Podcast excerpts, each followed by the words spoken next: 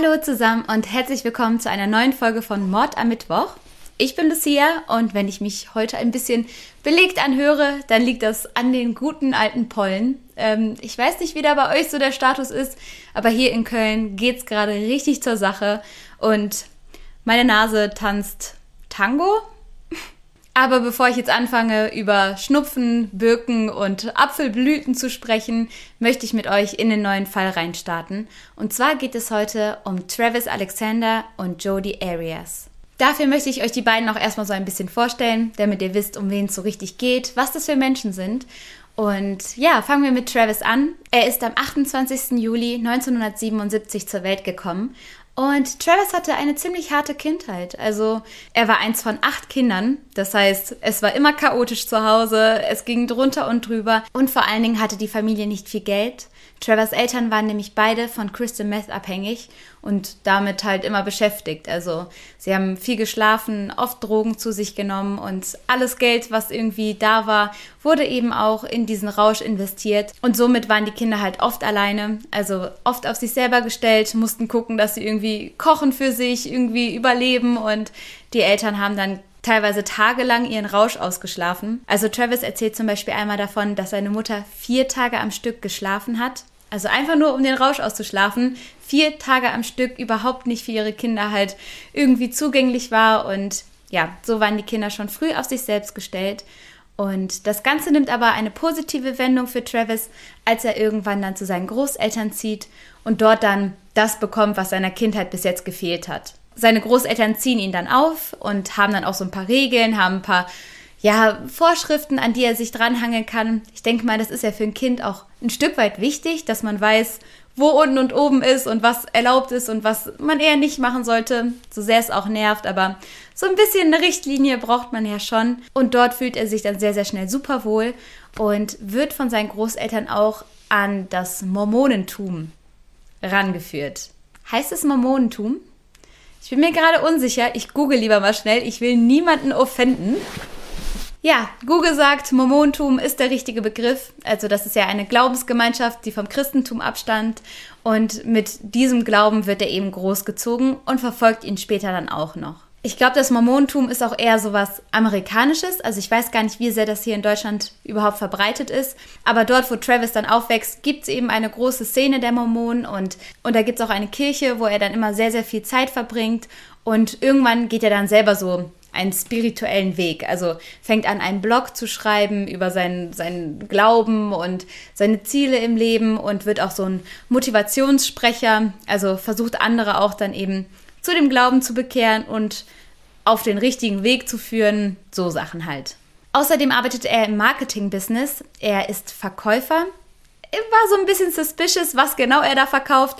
Manche haben geschrieben, das ist so eine Art Pyramidensysteme, also alles nicht so ganz koscher, was er da äh, getrieben hat, aber das ist jetzt ein anderes Thema. Auf jeden Fall war Travis ein sehr gut aussehender junger Mann, der eben da ja seinen Glauben gefunden hatte, seinen Weg gefunden hatte und eigentlich bei allen sehr gut ankam. Also viele Freunde hatte bei, bei den Damen, bei der Damenwelt war er auch sehr beliebt, eben wegen seiner athletischen Art. Und es heißt, er sei auch sehr humorvoll gewesen. Also zusammenfassend kann man sagen, bei Travis läuft. Jodie hingegen wurde am 9. Juli 1980 geboren und sie hatte verglichen mit Travis eine viel leichtere Kindheit. Also, welche Kindheit ist schon super duper und easy peasy, aber so wie man das aus den Interviews heraushören kann, haben die Eltern sich immer sehr bemüht, alles richtig zu machen. Zum Beispiel wird da eine Situation geschildert, dass die Eltern Gras bei ihr gefunden haben. Also, ne, ihr wisst schon, dieses, dieses Gras. Und natürlich waren die darüber jetzt nicht happy und haben dann gesagt, Jodie, äh, darüber müssen wir reden, das wollen wir bei dir nicht mehr sehen. Aber Jodie sei schon immer jemand gewesen, der die Verantwortung eher bei anderen gesucht hat. Also anstatt sich dann schlecht zu fühlen und dann, ja, ein bisschen rumzustammeln und zu versuchen, das irgendwie den Eltern zu erklären, wie das Gras jetzt ins Zimmer gekommen ist, so hat sie halt eben sowas gesagt wie, ja, äh, was sucht ihr überhaupt in meinen Sachen und das ist das allerletzte von euch und ich schulde euch gar keine Rechtfertigung. Also sie war schon immer gut darin, Verantwortung abzugeben und vor allen Dingen eigene Fehler eher nicht so richtig bemerken zu wollen. Ihr Vater beschreibt das Wesen von Jodie zum Beispiel einmal so, dass er sagt, sie ist sehr, sehr intelligent, aber sie ist ein bisschen komisch. Also so, sie ist ein bisschen anders als die anderen Kinder in ihrem Alter. So, man merkt, sie hat so gewisse Wesenszüge, die einfach ungewöhnlicher sind. Und trotzdem wächst sie zu einer wunderhübschen und intelligenten jungen Frau heran und ja, scheint ihr Leben da zu leben. Sie ist unabhängige Fotografin und auch im Marketingbereich so unterwegs. Und bald treffen Travis und Jodie dann aufeinander. Das Ganze passiert in Las Vegas bei einer Marketingkonferenz und man ist dann da nach den ganzen ja, Besprechungen, geht man da alle zusammen nochmal in so ein Café und es ist alles ganz fancy und ja, Las Vegas halt und ähm, alle diese Marketingleute treffen da aufeinander. Genauso eben Jodie und Travis und es heißt, die beiden seien sofort ineinander verknallt gewesen. Also so dieses Blick auf den ersten Liebe. Liebe auf den ersten Blick.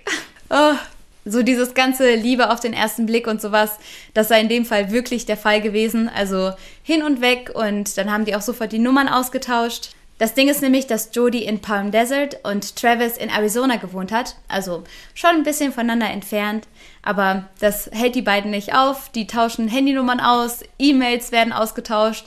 Das ist noch so ein bisschen eine andere Zeit, ist so Early 2000s, also WhatsApp gibt es noch nicht, aber MySpace zum Beispiel. Und die beiden können nicht aufhören, sich gegenseitig zu kontaktieren und zu schreiben und stundenlang zu telefonieren. Es heißt, Jodie sei zu dem Zeitpunkt, wo sie Travis kennengelernt hat, sogar noch in einer Beziehung gewesen. Aber das sei eine Beziehung zu einem Mann gewesen, der schon verheiratet war und darauf jetzt nicht nochmal so Lust hatte, während Jodie eben ganz klare Ziele hatte für ihr Leben, was nämlich zum Beispiel eine Hochzeit war. Und deswegen hätten so die Vorstellungen von Beziehungen und vom, vom weiteren Zusammensein sowieso nicht übereingestimmt, weshalb Jodie dann sehr schnell Schluss gemacht hat. So kommt es eben dazu, dass Travis und Jodie immer und immer mehr Kontakt haben. Also Leute, die haben 80.000 E-Mails versendet. In der kurzen Zeit, wo sie, wo sie halt miteinander zu tun hatten. 80.000 E-Mails. What? 80.000 E-Mails lässt sich ja heutzutage in Snaps umwandeln, würde ich jetzt gleich mal behaupten. Aber 80.000 Snaps? Ich überlege gerade, was mein Freund und ich in zwei Jahren Beziehung da ähm, hingekriegt haben in dem Bereich, aber 80.000, das äh, haben wir nicht geschafft, nee. Das Einzige, was Travis so ein bisschen an Jodie stört, ist, dass sie keine Mormonin ist. Also ihm ist der Glaube super wichtig und so fängt er auch bald schon an, sie so ein bisschen in die Richtung begleiten zu wollen. Also er schickt ihr Texte aus der Bibel und Gedichte und Lieder, alles Mögliche, was er eben so mit seiner Gemeinde verbindet und was für ihn eben wichtig ist. Und so kommt es dann auch irgendwann dazu, dass er sie tauft. Am 26. November 2006 wird Jodie dann nämlich von Travis getauft und nimmt seine Religion an. Nicht viel später, im Februar 2007, machen die beiden es dann auch offiziell und sind jetzt ein richtiges Paar. Und eigentlich könnte man denken, ab jetzt ist alles gut. Also, das sind doch Top-Voraussichten. Man teilt jetzt da den Glauben und man, ja, versteht sich gut und schreibt sich jeden Tag hunderte E-Mails. Also, was kann schiefgehen? Doch tatsächlich ist die Beziehung zwischen den beiden ein einziges Chaos und ganz viele Freunde sagen sogar, es sei eine regelrechte toxische Beziehung, die beide eigentlich total kaputt machen würde. Aber dazu kommen wir gleich noch ein bisschen genauer. Die beiden verbringen jetzt nämlich erstmal ihre Zeit damit, viel zu reisen. Die haben so ein Buch, das heißt Thousand Places to Visit Before You Die. Also tausend Orte, die man gesehen haben muss, bevor man stirbt. Und ja, da tingeln die so ein bisschen durch. Also nehmen sich da einzelne Seiten vor, einzelne Orte und sind eigentlich immer unterwegs. Das hat auch so ein bisschen was damit zu tun, dass sie eigentlich eine Fernbeziehung haben. Und so treffen sie sich halt immer an Orten so irgendwo in der Mitte, wisst ihr? Und ja, gehen dann da eben wandern oder machen da Urlaub. Also sie entdecken viel und haben echt eine gute Zeit. Etwas anderes, was die Beziehung ausmacht, ist eben dieser Kontakt, wenn die beiden sich nicht sehen. Also, wie gesagt, die ganzen E-Mails, aber auch so Sachen wie Anrufe und vor allen Dingen ganz viel Telefonsex und auch Sexting so am Computer. Außerdem werden auch ein paar ähm, spicy Fotos verschickt, wenn ihr wisst, was ich meine. Und das ist so ein bisschen das, was eben komplett gegen das Mormonentum spricht. Also dort ist nämlich Sex vor der Ehe verboten. Also macht man halt einfach nicht. Und ähm, die beiden aber schon und davon auch nicht zu wenig. Und wie gesagt, diese ganzen Telefonate, davon gibt es eben auch Aufzeichnungen und die E-Mails, davon gibt es Veröffentlichungen. Die sind auch echt nicht ohne. Und es heißt, dass das Ganze Travis so ein bisschen in so einen ja, inneren Konflikt getrieben hat. Seine Freunde und Familie sind auch nicht so die Fans von Jodie und sagen dann eben so Sachen wie, ja, sie war schlechter Einfluss, sie hat ihn von dem richtigen Weg abgebracht, eben dadurch, dass sie so sexualisiert war. Also das sind jetzt alles deren Worte, nicht meine. Aber die Freunde hatten eben ein großes Problem mit Jodie und das wurde auch nicht besser. Im Gegenteil, es wurde mit der Zeit immer schlimmer, denn sie haben bemerkt, dass Jodie sehr besitzergreifend war. Sie war sehr, sehr eifersüchtig und sie wollte keine Sekunde ohne Travis verbringen. Also keine. Sie ist ihm immer gefolgt, egal wohin. Also ich spreche jetzt von Travis geht auf Toilette und Jodie steht vor der Tür und wartet, bis er wieder rauskommt. Und vor allen Dingen, das finde ich ist so das größte No-Go, checkt sie immer sein Handy, sie checkt seine E-Mails, sie hackt seine Accounts, sie hackt sich in sein Facebook rein, in sein MySpace rein und ja, lässt ihm halt eigentlich keine Luft zum Atmen und keine Privatsphäre. Das führt dazu, dass Travis dann auch irgendwann mit Jodie Schluss macht. So, er sagt eben, ja, du tust mir nicht gut, du führst mich von meinem Weg ab und ja, ich möchte das alles nicht mehr. Und das macht Jodie komplett fertig. Also sie kommt mit dieser plötzlichen Distanz überhaupt nicht klar und das wird auch nicht lange so bleiben. So. Aber in der Zwischenzeit genießt Travis so ein bisschen das Leben. Und das finde ich auch so ein bisschen schwierig. Also ich finde, es ist so eine Doppelmoral, weil Jodie das immer vorgehalten wurde, dass sie so sexuell sei und dass sie ihm eben von dem Weg abgebracht hat und sowas.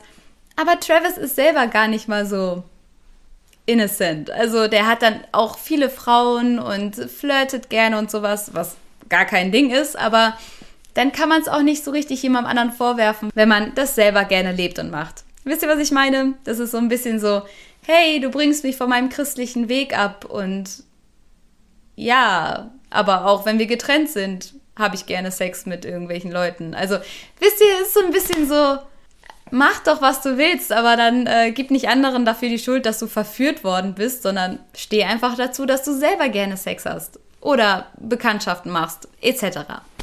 ihr, ihr versteht, was ich meine. Was die ganze Zeit über aber nicht aufhört, ist dieser Kontakt zwischen den beiden. So, es ist so, dass Jodie am Anfang eben so ein bisschen nervt. Also sie will da immer wieder dranbleiben, immer wieder kontaktiert sie Travis, kann irgendwie nicht loslassen.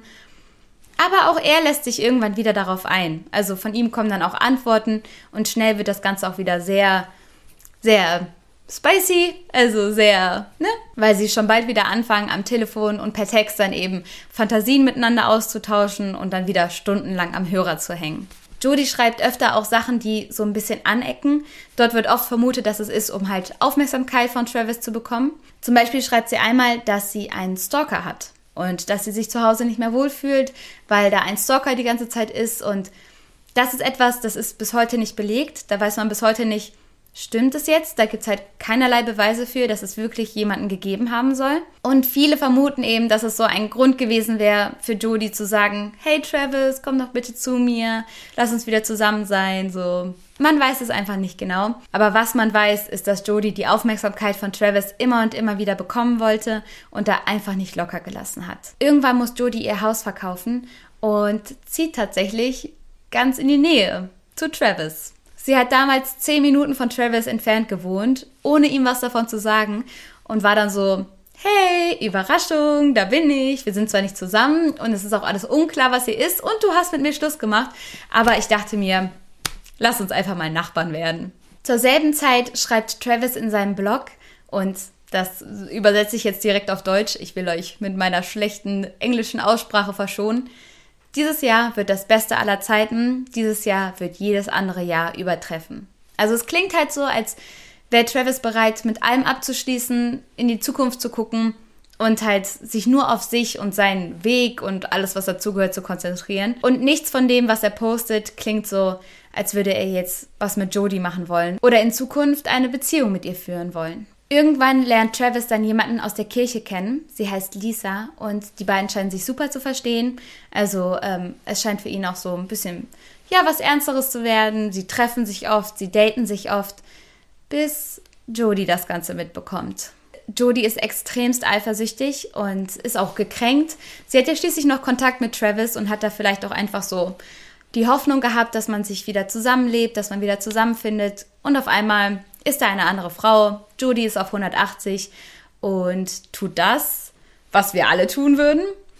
Sie sticht erstmal in die Autoreifen von Travis. War natürlich ein Witz. Stecht bitte niemanden in die Autoreifen. Und alles, was kommt jetzt, wird noch viel gruseliger. Denn Jodie fängt an, der Frau nachzustellen. Das heißt, sie klopft nachts an ihre Fenster und an die Tür. Und dann verschickt sie auch irgendwann so eine Art Droh-E-Mails. Dafür gibt es jetzt keine 100%igen Beweise, dass sie das war.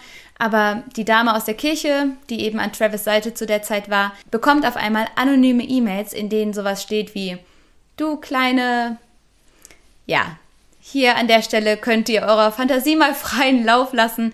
Auf jeden Fall ganz schreckliche E-Mails mit schlimmen Drohungen drin und alle vermuten, das kann nur Jodie sein. Lisa will damit nichts mehr zu tun haben, das ist ihr alles zu viel und zu gefährlich und so verlässt sie Travis schon bald. Kurz darauf zieht Jodie dann zu ihren Großeltern nach Kalifornien. Es heißt, Travis habe sie so ein bisschen dazu überredet und sie so hm, überzeugt, doch nach Kalifornien zu ziehen, zu den Großeltern. Das sei für alle das Beste.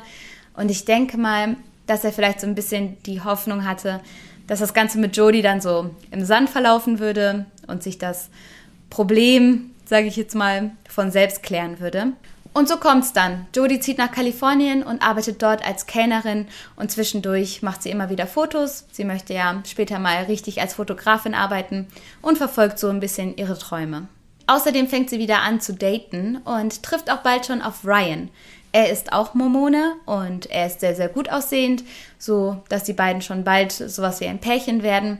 Es ist jedoch auch eine Long-Distance-Beziehung, also eine Fernbeziehung und man schreibt trotzdem viel, man telefoniert viel und es scheint eigentlich ganz gut zu laufen. Auch Travis schmeißt sich wieder auf den Single-Markt und geht zu einer, ja, zu einer Single-Date-Night unter Mormonen. Das ist so eine spezielle Veranstaltung und lernt dort 2008 Mimi kennen.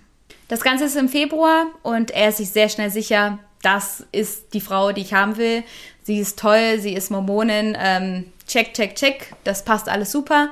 Mimi hingegen ist noch so ein bisschen unsicher und hält Travis eher so ein bisschen auf Distanz. Zur gleichen Zeit, wer hätte es geahnt, gehen wieder die Telefonate los und das Telefon klingelt, Jodie ist dran und sie möchte wieder Aufmerksamkeit und Kontakt zu Travis. Die beiden haben auch wieder Telefonsex und es kommt später heraus, dass Jodie viele von diesen Telefonaten aufgenommen hat und da fragt man sich so ein bisschen, wozu, ob jetzt so für das eigene Vergnügen, um sich das irgendwie nochmal anzuhören. Oder vielleicht aber auch, um Travis damit zu erpressen. Das ist so die zweite Option, dass sie ihn damit irgendwie schaden möchte. Kurz darauf gibt es einen ganz, ganz krassen E-Mail-Verkehr zwischen Travis und Jodie. Die beiden streiten sich extremst. Aber der richtige Grund für diesen Streit, also der Auslöser, wird durch die E-Mails nicht klar. Aber es ist wirklich heftig. Also es klingt so, als wäre da kein Kontakt mehr möglich, man will sich nie wiedersehen, man findet sich gegenseitig ganz, ganz schrecklich und ähm, ja, da fliegen echt die Fetzen. Am 18. Mai veröffentlicht Travis dann den letzten Blog-Eintrag auf seinem Blog, nämlich Why I Want to Marry a Gold Digger. Das heißt so viel wie, warum ich einen Gold Digger heiraten möchte, also jemanden, der mich nur will für mein Geld sozusagen und für meine Wertsachen und sowas und niemanden, der jetzt nach Liebe sucht oder so. In diesem Blog-Eintrag schreibt er sowas wie, hey, ich weiß, dass ich einsam bin, ich will jetzt langsam mal hier zu Potte kommen, ich will jetzt jemanden finden, ich habe keinen Bock mehr auf Dating, das ist alles anstrengend, das fühlt sich an wie ein Jobinterview nach dem anderen.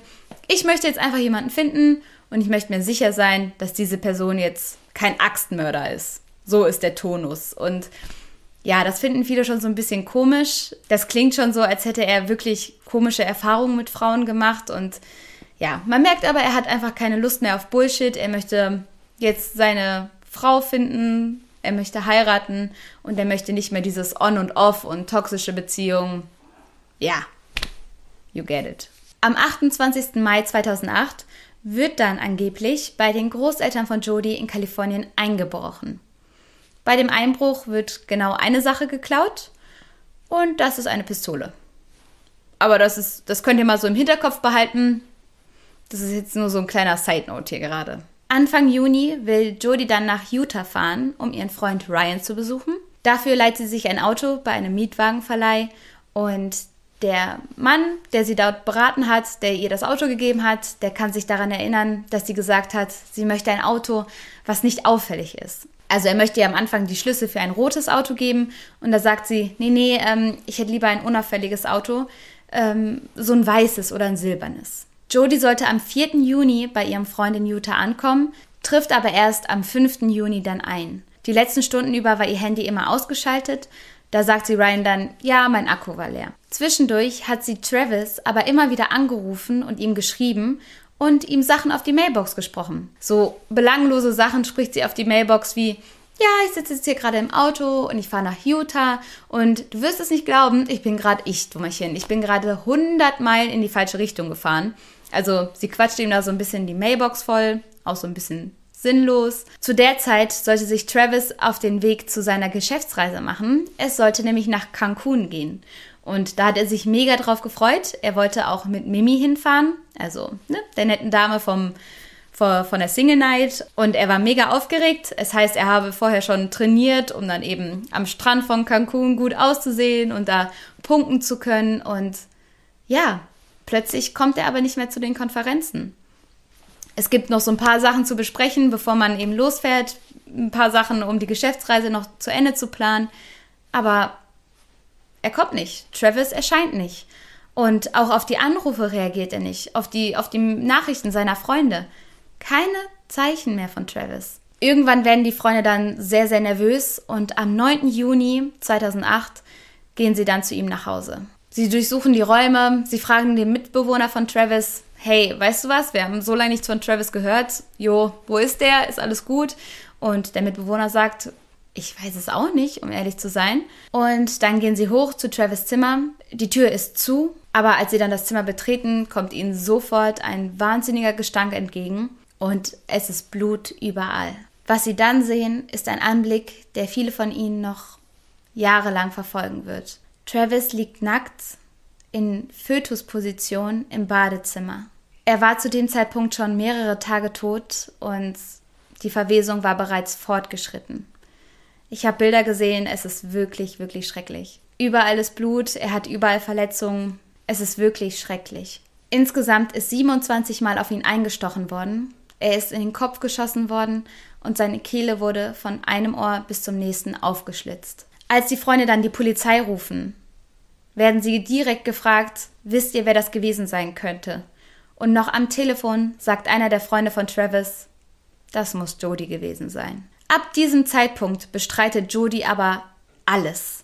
Sie sagt der Polizei, hm, also ich meine, er war ja so fit, er hat jetzt ja so viel trainiert für Cancun. Das müssten zwei Leute gewesen sein. Das kann gar nicht eine Person gewesen sein. Das müssten auf jeden Fall zwei gewesen sein, weil so einen starken Mann kriegt man alleine ja gar nicht gehandelt. Am Tatort findet man einen blutigen Handabdruck und dort findet man dann auch ein paar Fingerabdrücke und DNA. Als die Polizisten das Zimmer weiter durchsuchen, finden sie auch Bettwäsche in der Waschmaschine. Die Waschmaschine ist schon durchgelaufen und als sie die Bettwäsche rausnehmen, finden sie sogar eine Kamera. Die Bilder auf der Kamera sind alle gelöscht worden. Es heißt, sie seien sogar in fünf Schritten gelöscht worden, so dass man eben sicher geht, dass gar kein Material mehr auf der Kamera zu finden ist. Aber wir kennen ja das gute IT-Team von den Cops und so kommt es dazu, dass am 19. Juni alle Bilder wiederhergestellt werden konnten. Schade, ne? Schon das erste Bild schlägt ein. Es ist ein Bild von Jodie, wie sie nackt im Bett von Travis liegt. Und vor allen Dingen ist das Datum mit auf dem Bild. Unten ist ein kleiner Timestamp. Es ist der 4. Juni. Der Tag, an dem Jodie meinte, dass sie auf dem Weg nach Utah gewesen sei, um ihren Freund Ryan zu besuchen. Mhm. Die anderen Bilder sind wirklich schockierend. Also es fängt erstmal damit an, dass da ganz viele Nacktbilder von Travis sind. Also Bilder, wo er posiert oder wo er in der Dusche steht. Er guckt manchmal direkt in die Kamera, manchmal ist er so ein bisschen von hinten fotografiert worden. Das ist noch so das eine.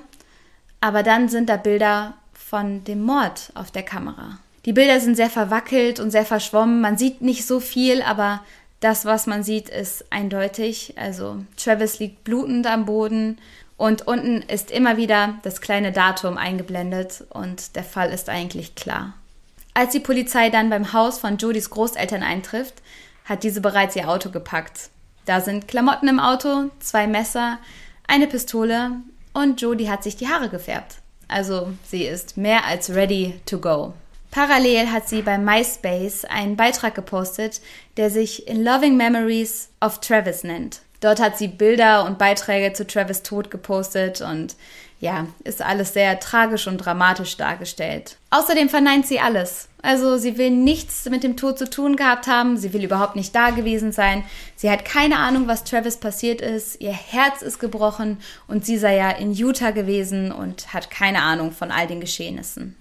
Ja, dann fährt die Polizei halt zu Ryan und sagt, ja, Ryan, ähm, wie sieht's aus? War sie wirklich am 4. Juni? Am Tag des Mordes war sie hier, war Jodie bei dir, hier in Utah. Und Ryan ist so, hm, nee, sie ist am 5. Juni gekommen. Sie ist einen Tag später gekommen, als wir eigentlich verabredet hatten und war auch überhaupt nicht erreichbar. Und sie sagt, ihr Handy hätte keinen Akku mehr gehabt. Also, sorry, aber Alibi an der Stelle kann ich ihr leider nicht geben. Was er aber sagt, ist, dass Jodie total happy und normal gewirkt hätte, als sie bei ihm eingetroffen sei. Also er war so, ich kann mir nicht vorstellen, dass sie was gemacht hat. Ich kann mir nicht vorstellen, dass sie jemanden umgebracht hat. Denn sie war sowas von glücklich und unbesorgt bei mir. Das wäre, das wäre krass. Als nächstes findet die Polizei dann die DNA von Jodie in dem blutigen Handabdruck.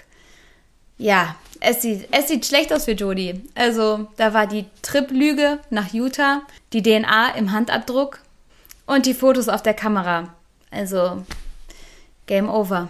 Außerdem ist das gesamte Verhalten von Jodie dann so ein bisschen merkwürdig. Also, als sie zum Beispiel einmal dann auf das Verhör wartet, der Polizisten, fängt sie an, in dem Saal dann einen Handstand zu machen und zu singen und ja, vor sich hin zu brabbeln. Also sie führt so Selbstgespräche. Also alles so Sachen, wo man sich denkt, ja, ganz egal, ob du jetzt wirklich schuldig bist oder nicht. Es geht hier um deinen Liebsten, der ermordet wurde.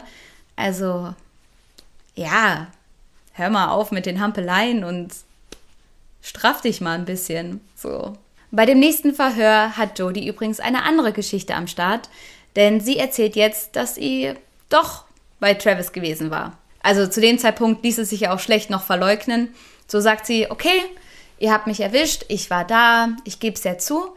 Aber was passiert ist, ist nämlich, dass zwei maskierte Leute, ein Mann und eine Frau, die sahen aus wie Ninjas, die sind eingebrochen und die wollten Travis irgendwas. Ich kannte die nicht, keine Ahnung, wer das war, ich konnte die auch nicht erkennen, aber ich wusste, die wollten Travis irgendwas heimzahlen oder sowas. Und dann habe ich auch einen Schlag gegen meinen Kopf bekommen und nichts mehr mitbekommen und als ich wieder aufgewacht bin, war Travis eigentlich schon so gut wie, wie tot und ähm, die haben über dem und dann sind die plötzlich abgehauen und ich weiß sonst nichts, aber ich weiß, dass die auf jeden Fall da waren und die waren das. Sie erzählt dann, sie habe damals die Polizei nicht gerufen, weil ihr Handy ja kein Akku mehr hatte und dann auch der Polizei nichts sagen wollen, weil die Ninjas wohl wussten, wo sie wohnt und dann hatte sie Angst, dass die zu ihr nach Hause kommen und sie dann irgendwie umbringen oder ihren Großeltern was antun, wenn Jodie der Polizei sagt, hey, da waren zwei Ninjas. Derweil drehen die Medien übrigens durch. Also ihr müsst euch vorstellen, es geht um ein sehr gut aussehendes Pärchen. Sowohl Travis als auch Jodie waren zwei sehr attraktive Menschen. Es geht darum, dass ja, Leute, die sehr gläubig sind, plötzlich so Sünden begehen, in Anführungsstrichen, also sich dann nicht an ihren Glauben halten und den Schein nach außen trotzdem wahren wollten. Und Natürlich geht es darum, dass eine Frau gewalttätig ist, was immer irgendwie, ja, was, was Selteneres ist. Und deswegen hat der Fall Riesenwellen geschlagen. Bald steht schon das nächste Verhör an und der Prozess rückt auch immer näher und Jodie hat eine neue Story. Sie erzählt jetzt nämlich davon, dass Travis schon immer sehr gewalttätig gewesen sei. Er habe sie öfters zum Sex gezwungen und das Ganze, wie das jetzt gelaufen ist an dem Abend, sei bloße Selbstverteidigung gewesen. Sie sei öfters schon von ihm körperlich und sexuell eben missbraucht worden. Und an diesem Abend habe er sie dazu gezwungen, Bilder von ihm zu machen, diese Nacktbilder, und dabei sei ihr dann die Kamera runtergefallen, als sie die Bilder gemacht hat. Und das hat ihn so, so wütend gemacht, dass er dann auf sie losgegangen ist. Und sie habe dann schnell äh, nach irgendwas gegriffen und da sei die Pistole gewesen. Und dann habe sie gesagt, wenn du noch näher kommst, dann schieße ich. Und keine Ahnung, sagt sie, was dann passiert ist. Das sei ihr erst dann im Auto wieder eingefallen, oh, ich habe jetzt, glaube ich, gerade jemanden umgebracht. Im Januar 2013 ist dann der große Prozess. Jodie bleibt diesmal bei der Story, also sie sagt wieder, es sei Selbstverteidigung gewesen und erzählt eben, dass Travis so gewalttätig gewesen sei. Und als dann eine Zeugin aussagt, dass sie Travis auch kennt und der immer lieb zu ihr gewesen sei und die haben auch gedatet und da sei nie was passiert, legt Jodie noch einen drauf. Sie erzählt nämlich, dass Travis auch pädophile Neigungen habe. Sie nennt dann ein, zwei Beispiele, dass er so ein Bild von einem Jungen mal angeguckt hätte, als er masturbiert hat. Aber da war die Beweislage eben sehr, sehr schwammig. Und wie gesagt, an dem Punkt hat Jodie schon so viel gelogen und so viele unlogische Dinge von sich gegeben. Es fiel allen einfach schwer, ihr jetzt noch Gehör zu schenken und ihre Geschichten zu glauben. Bei einem der Gerichtstermine trägt sie sogar ein weißes T-Shirt, auf dem steht Survivor, also sozusagen Überlebende. Und das sehen viele eben als Schlag ins Gesicht für die Familie von Travis, als auch eben als ein Schlag ins Gesicht für alle, die wirklich durch sowas gehen mussten, die wirklich so eine häusliche Gewalt oder sexuellen Missbrauch schon erlebt haben. Und ihr wird eben dann vorgeworfen, dass sie das Ganze nutzt, um dann ja eine mildere Strafe zu bekommen oder sich dann selbst irgendwie aus der Affäre zu ziehen. Und das finden viele halt moralisch komplett daneben. Es macht vorne und hinten halt einfach keinen Sinn. Und am Ende sind da eben die Anrufe aus dem Auto, die sie getätigt hat, als Travis schon tot war. Sie hat ja versucht, sich selbst ein Alibi zu verschaffen, indem sie ihm auf die Mailbox gesprochen hat. Außerdem sind da die ganzen Wunden. Also Travis ist ja wirklich schrecklich zugerichtet worden. Und verhält man sich so, wenn das halt Selbstverteidigung ist? Hätte da nicht schon eine oder zwei Maßnahmen gereicht, sage ich jetzt mal, ganz unsensibel. Ihr wisst, was ich meine. Auf jeden Fall wird Jodie dann zu lebenslanger Haft ohne Aussicht auf Bewährung verurteilt. Und ja, so schließt sich der Fall von heute. Ich finde es irgendwie Wahnsinn, was Emotionen mit einem machen. Also diese Eifersucht und dieser Hass und gleichzeitig aber diese starke Liebe, also dass sie auch nicht von ihm loslassen konnte. Ich glaube, das alles hat sie eben zu dem Ganzen getrieben und ich weiß nicht, also ich muss sagen, so, so, so eine Eifersucht, das ist schon ein schreckliches Gefühl. Ich denke, jeder von uns hat das irgendwann mal gespürt und es kann einem das Herz zerreißen, wenn man irgendwie ganz doll verliebt ist und dann eifersüchtig ist oder das Herz gebrochen bekommt. Aber es war eine schreckliche Tat und ähm, ich finde, dazu sollte man ab irgendeinem Punkt auch stehen und es sich selbst und der Familie nicht so schwer machen, indem man dann eben anfängt, Sachen zu erzählen. Ich weiß nicht. Was ist, was ist eure Meinung? Ich will auch nicht zu sehr urteilen. Ich wünsche euch jetzt erstmal einen schönen Abend, freue mich auf eure Kommentare und drücke euch alle durch die Luft. Tschüss!